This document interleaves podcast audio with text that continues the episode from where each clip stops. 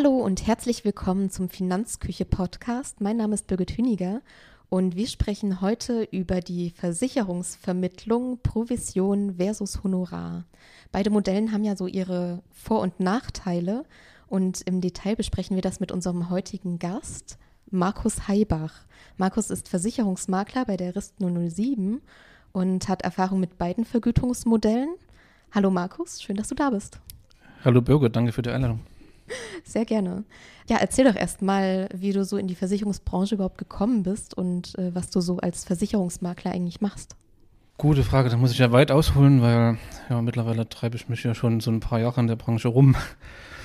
Wie habe ich angefangen? Ähm, ich habe mal 2006 angefangen mit einer Ausbildung zum Kaufmann für Versicherung und Finanzen bei der Victoria Versicherung, also bei einer Versicherungsgesellschaft direkt ja, ist mittlerweile, bin ich nicht richtig, mich nicht falsch äh, angestellt beim Rechnen, schon 16 Jahre her. Habe dann meine Ausbildung gemacht äh, dort und habe danach noch ein Stück als Angestellter gearbeitet bei der Versicherung und bin dann auf den Tag genau ein Jahr lang dort Versicherungsvertreter gewesen für die Victoria-Ergo. In der Zeit gab es eine Übernahme und da wurde dann Ergo draus. Ergo wird, werden heute, denke ich, viele kennen.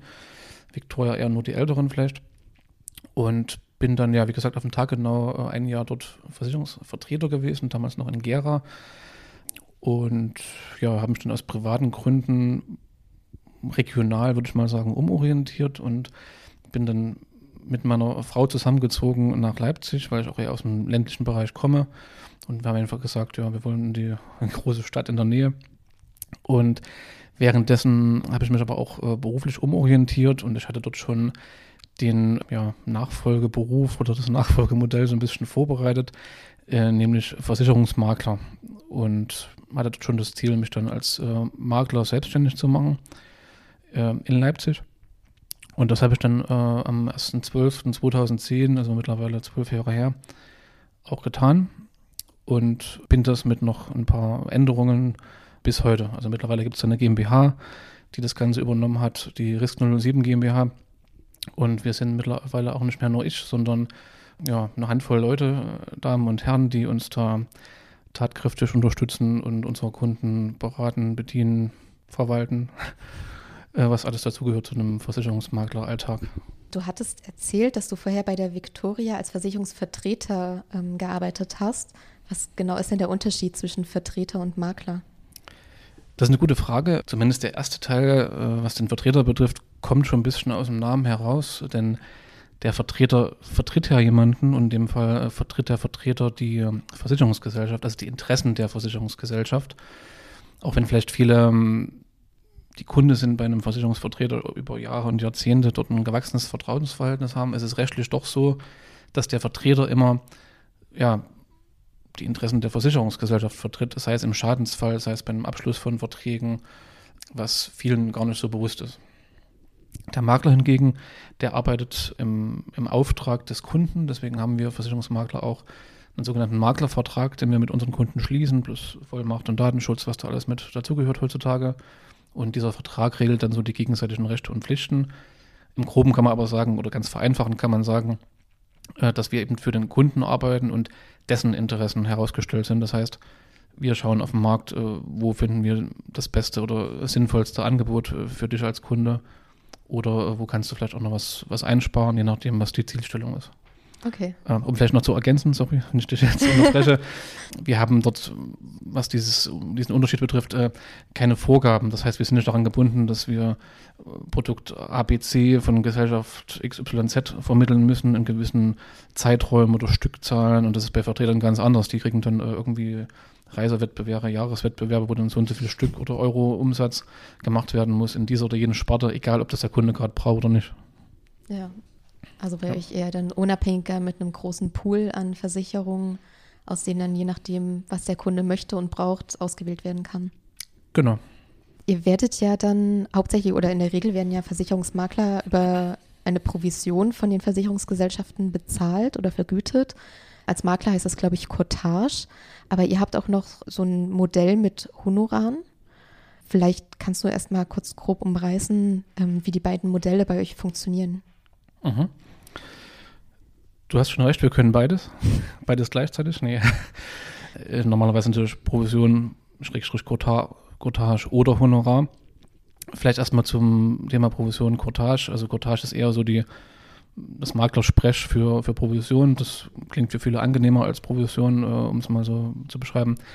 Das ist ähm, das, wie die, der Berufszweig, die Branche seit, ja, seit Ewigkeiten, seit Jahrzehnten, vielleicht Jahrhunderten, es gibt ja Versicherungsmakler schon eine ganze Ecke, gewachsen ist. Also trotz dessen, dass der Kunde der Auftraggeber ist ähm, und ja, das Auftragsverhältnis im, im Namen des Kunden passiert, vergütet im Regelfall, betont auf Regelfall, äh, der Versicherer das, äh, den Abschluss eines Versicherungsvertrages, ja, wenn der zustande kommt, oder aber, und das ist ein ganz, ganz großer Teil unserer Arbeit, ähm, auch ähm, den Bestand. Das heißt, ähm, wir leben ja in der Regel nicht nur davon, dass wir einen Vertrag mal abschließen und sind dann weg. Das ist nicht unser Ansatz, sondern wir wollen mit dem Kunden möglichst lang zusammenarbeiten. Also ich habe auch noch so 30, 35 Jahre vor mir und da möchte ich doch schon eine gute Arbeit leisten in der Zeit.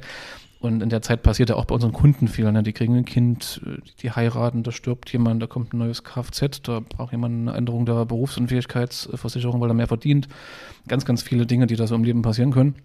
Und für diese ganze, ja, sagen wir, Betreuungsleistung, die bei unserer Arbeit mit drinsteckt, über die Jahre hinweg, äh, wo vielleicht auch die eine Versicherung mehr in Anspruch nimmt, die andere weniger äh, an Zeit. Dafür gibt es neben dieser typischen Abschlussprovision äh, ja die laufende Provision oder Cortage und von der ja, decken wir dann einen Großteil unserer laufenden Kosten, Personal, Versicherung, sowas haben wir auch, äh, Vermögensschadenhaftpflicht zum Beispiel für Falschberatung, Büroräume, äh, IT und so weiter und so fort. Das ist quasi im Groben so das klassische Modell, wie es in der ganz großen Masse läuft. Also mit großer Masse meine ich irgendwo ja, über 95 Prozent bezogen auf unsere Einnahmen, was die Firma Risk 007 äh, betrifft. Die andere Variante ist äh, Honorar. Das kann auch bestimmten Punkten kombiniert werden. Die Finanzküche-Zuhörer werden wahrscheinlich das Thema Honorar schon mal irgendwo gehört haben oder kennen. Ähm, könnte ich mir gut vorstellen. Bei uns ist es so, das ist eher eine seltenere beziehungsweise eine Ausnahmeregelung, wenn der Kunde das quasi aktiv nachfragt. Äh, das heißt nicht, dass wir das nicht tun oder, oder möchten. Wir sprechen sogar die Möglichkeit im Erstgespräch bei unseren Kunden mit an und sagen, hier, es gibt diese Möglichkeit. Es ist nur so, dass äh, in der ganz großen Masse, und das wir wieder bei diesen über 90 Prozent, der Kunde das von sich aus quasi und auch auf, auf, auf dem Anstupsen von unserer Seite so gut wie nie nachfragt. Der denkt zwar mal kurz über die Vergütungsmodelle nach, aber macht sich da keine größeren Gedanken, was das jetzt für Konsequenzen haben könnte. Wie machen wir das? Also wir haben dort eine Gebührenordnung, die wir da ja, gemeinsam mit Kollegen äh, und, uns teilen und haben dort bestimmte Prozesse, sei es Beratung zur Arbeitskraftabsicherung, was dann in Richtung Berufsunfähigkeit geht oder Betreuung, Verwaltung von Privatsachversicherungen, Haftpflicht, Hausrat, was es da alles Schönes gibt, äh, haben dort einfach Gebührensätze drinstehen und ja, rufen die dann auf, wenn der Kunde sagt, nee, ich möchte halt lieber das Honorarmodell haben. Ja, bleiben wir kurz bei der Provisionsberatung mhm. und gehen dann noch etwas in die Tiefe. Es entsteht ja oft der Eindruck, dass so eine Provisionsberatung kostenlos ist. Aber eigentlich muss ja jeder Versicherungsnehmer diese Provision mit den Versicherungsbeiträgen zahlen. Vielleicht kannst du uns das mal ein bisschen genauer erklären, wie sich da so eine Prämie zusammensetzt, was da Provision ist, ja, was da Verwaltung oder sonst irgendwelche Beiträge sind und ja, wie lange man das so zahlt. Ja, also dass der ähm, Eindruck einer kostenfreien Beratung entsteht, da wäre ich mich auch dagegen. Das ähm, mag ich gar nicht, dass der Kunde da irgendwie denkt, wir machen das hier so ehrenamtlich als äh, Pseudo-Verbraucherzentrale, was da auch manche Marktteilnehmer sogar zum Teil schriftlich von sich geben. Also das, äh, nee, wollen wir nicht. Der soll schon verstehen, dass wir mit den Beiträgen irgendwie unser Geld verdienen. Wie läuft es konkret? Also ich versuche jetzt nicht jedes Detail dort rauszuholen, aber zumindest gibt es dort ähm, so drei große Bereiche, wo sich diese Vergütung äh, doch schon relativ stark unterscheidet. Das eine ist dieser Bereich, nennt mal Personenversicherung oder auch Biometrie. Das ist alles, was irgendwo mit Lebensversicherung, Krankenversicherung, äh, Berufsunfähigkeit, Rentenversicherung ähm, zu tun hat. Das ist so ein, ein Bereich. Und der andere Bereich ist das Thema äh, Sachversicherung, Hausrat, Haftpflicht, Unfall, Rechtsschutz, Kfz und das gleiche auch im gewerblichen Bereich, wer jetzt da irgendwo ähm, Versicherung braucht. Und die unterscheiden sich von der Vergütung. Da spreche ich jetzt nur für den Maklerweg. Äh, es ist in der sogenannten Ausschließlichkeit bei Vertretern anders. Ich spreche für den Maklerweg, da ist es praktisch so, dass der Makler im Regelfall bei diesen Personenversicherungen, diesen Lebens- und Krankenversicherungsverträgen äh, im Falle einer erfolgreichen äh, Vermittlung äh, einen relativ hohen Geldbetrag bekommt, der sich äh, in der Regel ableitet aus prognostizierte oder abgeschlossene Laufzeit dieses Vertrages, mal zahlweise, äh, mal Beitrag. Da kommt dann eine Zahl raus äh, von X und die wiederum wird multipliziert mit einem ja, Provisionssatz. Der ist nicht überall identisch zwischen den Versicherungsgesellschaften, aber doch relativ ähnlich in der Masse. Der liegt so bei ja, um die 4%, würde ich mal so sagen. Äh, und das ist dann die Einmalprovision, die dann der Makler für diese Tätigkeit ähm, bekommt. Weil natürlich am Anfang dieser Arbeitsaufwand bei so einem, nehmen wir mal als Beispiel Berufsunfähigkeitsversicherung, das ist so ein bisschen mein äh, Steckenpferd, sehr, sehr hoch ist. Eine Risikovoranfrage, Arztberichte, Anonymisierung und Beratung, Vergleich, äh, Rückfragen des Kunden. Da ist am Anfang sehr, sehr viel Arbeit äh, zu tun und das wird entsprechend über dieses Modell vergütet. Ein zweiter Teil, der noch mit drin steckt, das ist dann die sogenannte Bestandskortage, Bestandsprovision, Bestandsvergütung, die der Makler in diesem Bereich erhält, also Personenversicherung, Lebenskrankenversicherung. Die ist im Regelfall sehr, sehr klein. Das heißt, das sind je nach Anbieter zwischen 0, also es gibt auch welche mit 0, zwischen 0 und 2 Prozent der jeweils zu zahlenden Prämie. Das heißt, du zahlst äh, 50 Euro, bei 2 Prozent kommt da quasi ein Euro raus, den wir bekommen würden als ähm, Bestandsquotage, von der wir unsere ja, Bestandsausgaben decken können. Das bekommen wir dann quasi. Und ist das jetzt bei den Vorsorgesachen, beispielsweise bei einer Berufsunfähigkeitsversicherung, wenn ich irgendwann meine ja, versicherte Summe erhöhen möchte oder da Veränderungen im Vertrag vornehme, fallen dann wieder neue Provisionen an? Ähm, das kommt ganz darauf an, in welche Richtung die Änderungen gehen. Ob sie nach oben gehen oder nach unten gehen. Wenn das mehr wird, Beispiel, du, du, du hast schon einen Vertrag bei irgendeinem Anbieter und du willst den zum Beispiel, weil du mehr verdienst äh, oder ein Kind dazugekommen ist, jetzt erhöhen um, um, um x Euro, dann ist es im, im Regelfall so, wenn es so ein Provisions- oder Bruttotarif ist, dass du dann als, als Makler für die Differenz, die da oben drauf kommt, auch eine, ja, eine Differenzprovision in diesem Anteil bekommst. Ähm, das ist so das, das Übliche. Die Veränderung kann aber auch nach unten gehen. Äh, das heißt, wenn du dich dazu entschließt, den Vertrag zu senken, weil du vielleicht jetzt weniger verdienst oder weil du ein Auslandsjahr machst und sagst, ich muss erstmal alles nach unten fahren oder ganz kündigst, kann ja auch sein, dann musst du als Makler ähm, auch sogar in den ersten, in der Regel fünf Jahren, das kann sogar noch länger sein, ähm, ja, Storno bezahlen. Das heißt, du musst dann anteilig für die Zeit, wo der Vertrag nicht bedient wird oder gesenkt wird, je nachdem, was dort genau gemacht wird, auch die Provision zurückzahlen. Nicht an den Kunden, sondern an den, an den Versicherer. Das heißt, wenn du gerade wenn du neu bist im, im Geschäft und hast noch nicht so viele laufende Einnahmen und bist noch nicht so stabil, dann kann so ein Storno auch einen Makler da erstmal ganz schön mit belasten. Ja. Hm. Also bei der Provisionsberatung geht es ja dann quasi dazu, darum, also es ist ja eine erfolgsabhängige Vergütung. Das mhm. heißt, je mehr Verträge du abschließt oder vermittelst, desto mehr Provision erhältst du ja. Ist damit überhaupt noch eine unabhängige Beratung dann möglich, gerade wenn man darauf angewiesen ist, dass jeder Vertrag klappen muss, damit mein, mein Geschäft überleben kann? Oder darf dann auch mal kein Produkt eine Lösung sein? Also bei uns darf sehr wohl kein Produkt eine Lösung sein. Da, da, da, stehe ich dafür ein. Das ist mir auch sehr wichtig, das zu betonen. Wir sind auch mittlerweile an einem, einem, an einem Punkt angelangt. Wie gesagt, mehrere Mitarbeiter, zwei Standorte. Wir sind safe, kann man so sagen, dass wir uns das auch leisten können. Und wir legen sehr, sehr viel Wert. Also lege ich auch als, als Gründer von RIS 07 einen gewissen Wert drauf, dass ähm, die Beratung wirklich ausschließlich im Kundeninteresse passiert.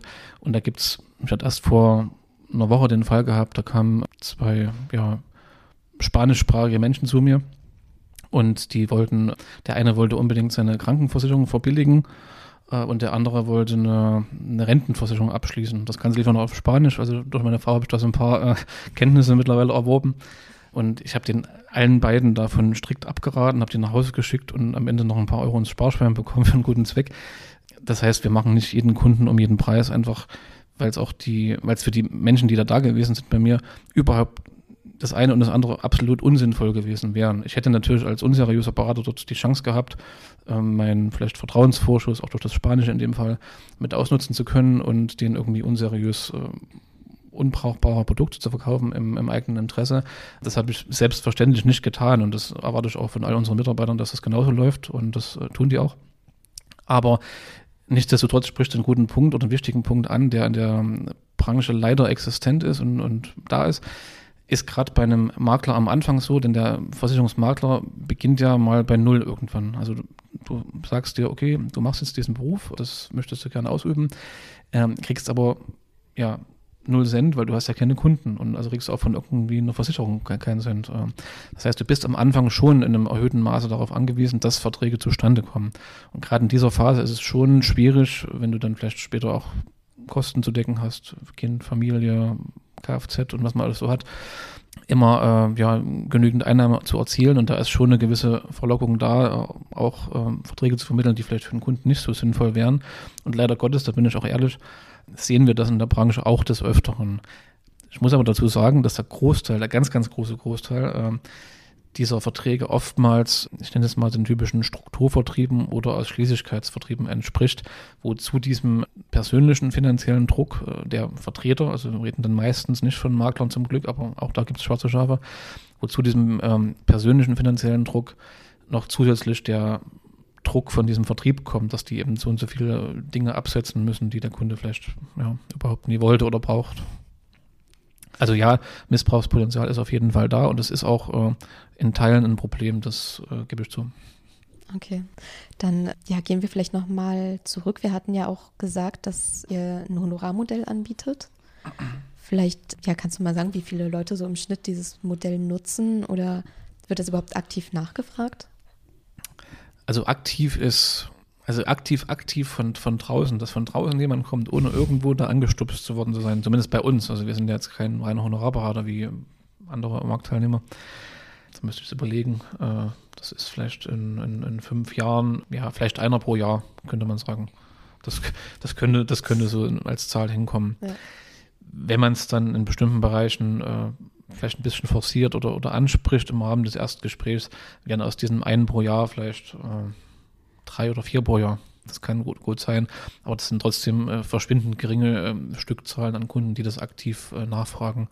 Liegt vielleicht auch daran, dass wir jetzt natürlich nicht aktiv damit äh, in der Werbung sind und, und, und draußen sagen, wir sind hier Honorarversicherungsmakler. Auch das gibt's. Genau, also die die Stückzahl, die das aktiv nachfragt, ist ganz, ganz gering und mit, mit, mit einem kleinen Anstupser ähm, werden es dann ein paar mehr, aber das sind dann auch, äh, zumindest für uns bezogen, äh, eine einstellige Stückzahl pro Jahr an, an Kunden. Okay, also äh, werbt ihr jetzt nicht offensiv sozusagen für dieses Honorarmodell? Nee, nicht wirklich. Woran liegt das?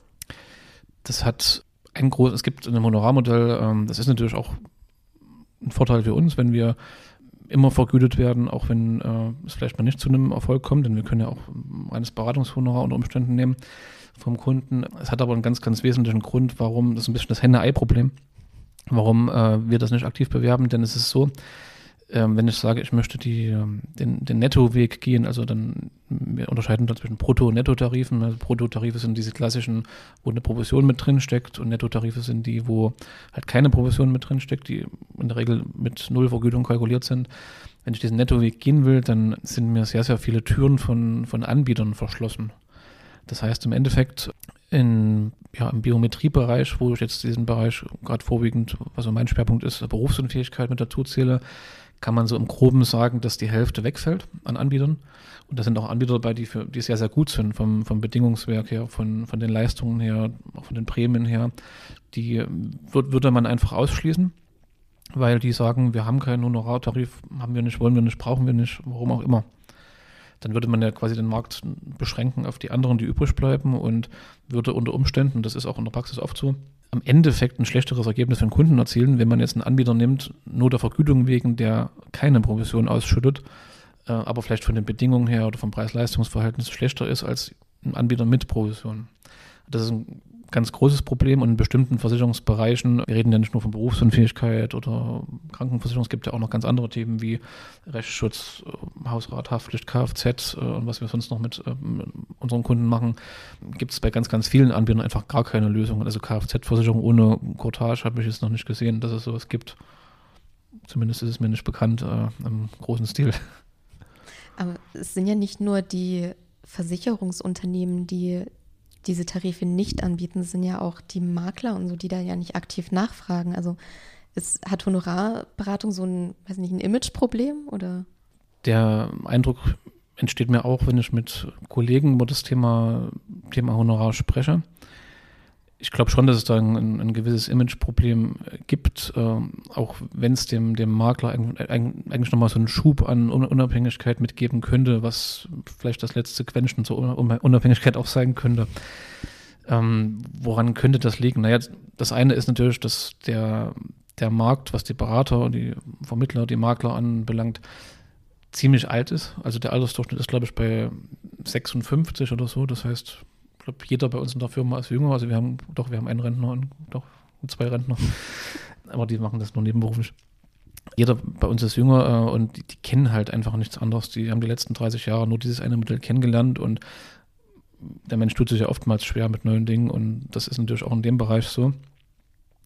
Ein anderes ein anderer Grund könnte einfach sein, dass der, der Makler oder der Berater vielleicht äh, Angst hat, er könnte da irgendwie zu wenig verdienen oder er könnte es dem Kunden nicht verkaufen. Das ist ja auch ein Thema, denn hier ist, es ja so, dass bei der Provision ist es ja relativ mit einem, mit so einem Schleier irgendwo drumrum. Man könnte es zwar so ein bisschen rausbekommen, was man da jetzt als Makler dafür bekommt, daran verdient, aber so richtig draußen dran steht es auch nicht. Und bei, der, bei dem Honorar ist es ja so, das muss ich dem Kunden ja aktiv verkaufen, muss ich eine, eine relativ hohe Zahl aufrufen und der Kunde muss sagen, ja, okay, mache ich. Und das ist dann doch eine gewisse Schwierigkeit, wo ich mir vorstellen kann, dass das viele sich nicht zutrauen, gerade wenn man so in dieses Provisionsmodell schon viele Jahre eingefahren ist. Äh, ist denn Honorarberatung teurer als Provisionsberatung? Das würde ich so nicht sehen, nee. Es kommt natürlich immer auf die ganz konkreten Zahlen an im, im Einzelfall. Also pauschal ist immer schwierig bei der Provision ist es ja so, dass das im Regelfall bezogen ist auf die Beitragshöhe, die der Kunde bezahlt. Also wenn da jetzt jemand kommt, der einen gigantischen Beitrag bezahlt, dann kann es auch passieren, dass meine Provision äh, gigantische Ausmaße einnimmt. Genauso kann es aber auch sein, dass jemand, der kommt mit einem mikroskopischen Beitrag, dass meine Provision auch mikroskopisch dann am Ende wird. Und beim Honorar ist es so, dann habe ich in der, es gibt ja verschiedene Honorarmodelle, aber das übliche ist, glaube ich, eher ein Pauschalhonorar für diese, diese Beratungsleistung und da habe ich ja einen gewissen Satz und da ist es am Ende relativ egal, ob derjenige 50 Euro bezahlt oder 500 Euro bezahlt. Da ändert ja sich mein, mein, mein Honorar nicht. Denkst du, das wird sich nochmal ändern in der Branche, dass die Honorarberatung ja ein bisschen beliebter wird? Schwierig. Also die Politik äh, doktert ja seit vielen Jahren so ein bisschen dran rum, aber aus meiner Sicht ist es eher so nicht ein Thema, eher so halb oder stiefmütterlich mhm. betrachtet, wie die das tun. Es gibt Länder, ich glaube, Niederlande und vor allem Großbritannien ist es so, ähm, die haben dort ja eine, ein komplettes Provisionsverbot äh, ausgesprochen. Das gilt aber meines Wissens noch nur für bestimmte Bereiche wie kapitalbildende Produkte, sowas wie Rentenversicherungen oder ja, andere Sparprodukte, was wir ohnehin äh, so gut wie gar nicht, nee, gar nicht äh, anbieten. Würde es denn Sinn machen, in Deutschland Provision komplett abzuschaffen oder zu verbieten? Bin ich jetzt wahrscheinlich zum Leidwesen meiner Kollegen jemand, der da nicht komplett dagegen wäre. aber, jetzt kommt das große Aber, ja. nur wenn es gleichermaßen für alle gilt. Und zwar ja. für alle. Betonung liegt auf alle. Denn mit diesen allen meine ich nicht nur die Versicherungsmakler, zu denen ich mich erzähle oder wir uns erzählen, äh, sondern auch alle anderen Formen des, der Beratung und des Vertriebs, den es im Versicherungsbereich gibt. Also ganz allen voran die Strukturvertriebe und Ausschließlichkeitsvertreter von Versicherungskonzernen. Die werden sich das aber nicht vorschreiben lassen. Also die Wahrscheinlichkeit, dass eine, eine Allianz, eine Ergo oder eine Deutsche Vermögensberatung als Strukturvertrieb jetzt hingeht und sich das von der Politik vorschreiben lässt, sehe ich als relativ gering an. Und selbst wenn das passieren würde, dann hätten die bei Angestellten natürlich auch die Form, das anderweitig darzustellen in Höhe, von, äh, in Form von Bürozuschüssen, von Mitarbeiterzuschüssen oder, oder, oder. Äh, da kann man ja viele Wege wählen. Also das kann eine Lösung sein, aber ja, Waffengleichheit besteht für alle Beteiligten, denn sonst wird es unfair. Alles klar. Ja, dann wären wir auch schon eigentlich fast am Ende. Ja, haben wir gesehen, ähm, komplexes Thema. Provisionen und Honorar haben beide Vor- und Nachteile und es ändert sich momentan einiges in der Branche, aber es dauert immer eine Weile. Was wäre denn so dein Fazit oder vielleicht deine Empfehlung? Ich glaube, dass das ähm, Vergütungsmodell alleine noch lange nicht ausschlaggebend dafür ist, ob eine Beratung eines Kunden gut oder schlecht ist. Sowohl im äh, Provisionsbereich, das ist natürlich stückzahlmäßig viel mehr, ähm, als auch im Honorarbereich kann es schwarze Schafe geben, die ja nicht unbedingt zum Vorteil ihres Kunden handeln. Deshalb ist nicht mein Ziel, sich primär auf die Vergütung zu konzentrieren, sondern eher vielleicht auch auf den äh, Leumund zu achten, wie zufrieden waren andere mit dem Berater gewesen, vielleicht mal Empfehlungen zu folgen, äh, sich Bewertungen anzuschauen. Im Netz zum Beispiel, da lassen sich heute viel auch bewerten von, von Verbrauchern, von äh, Kundinnen und Kunden. Genau, das, das wäre so meine Empfehlung, denn ich möchte mich da rein an der Vergütungsform ungern irgendwie festmachen, was jetzt äh, das bessere Modell ist. Ich kann nur sagen, für uns, äh, wir haben in der ganz großen Masse unserer Kunden und Kundenbeziehungen das ja, klassische Provisions- und Cottage-Modell und wir tun das auf eine Art und Weise, die ähm, nicht zum Nachteil des Kunden ist und wir entscheiden nicht danach bei unseren Empfehlungen, wo haben wir jetzt irgendwo äh, die, die, die, die größere Markt dran als bei einem anderen. Alles klar. Ja, dann vielen Dank, dass du dir die Zeit genommen hast, hier mit uns über das Thema zu sprechen, was ja wirklich kein einfaches Thema ist. Genau. Da wir ja in der Finanzküche sind, muss ich dir natürlich noch eine Frage stellen, nämlich die Frage nach deinem Lieblingsgericht. Oh, das hat jetzt nichts mit Honorarberatung zu tun, ne? Das hat was mit äh, unserem Namen zu tun. Okay. Ja, da gibt es so zwei, drei, die in die engere Auswahl kommen. Ich nenne mal zwei. Äh, das ist ganz klassisch ein schöner Teller Linseneintopf oder im Sommer marinierter Hering mit Kartoffeln. Klingt, äh, ja, lecker. Ist es auch. Ja. ja, dann danke dir für das Gespräch und danke euch, dass ihr wieder zugehört habt. Und wir hören uns dann nächste Woche. Bis dahin, ciao.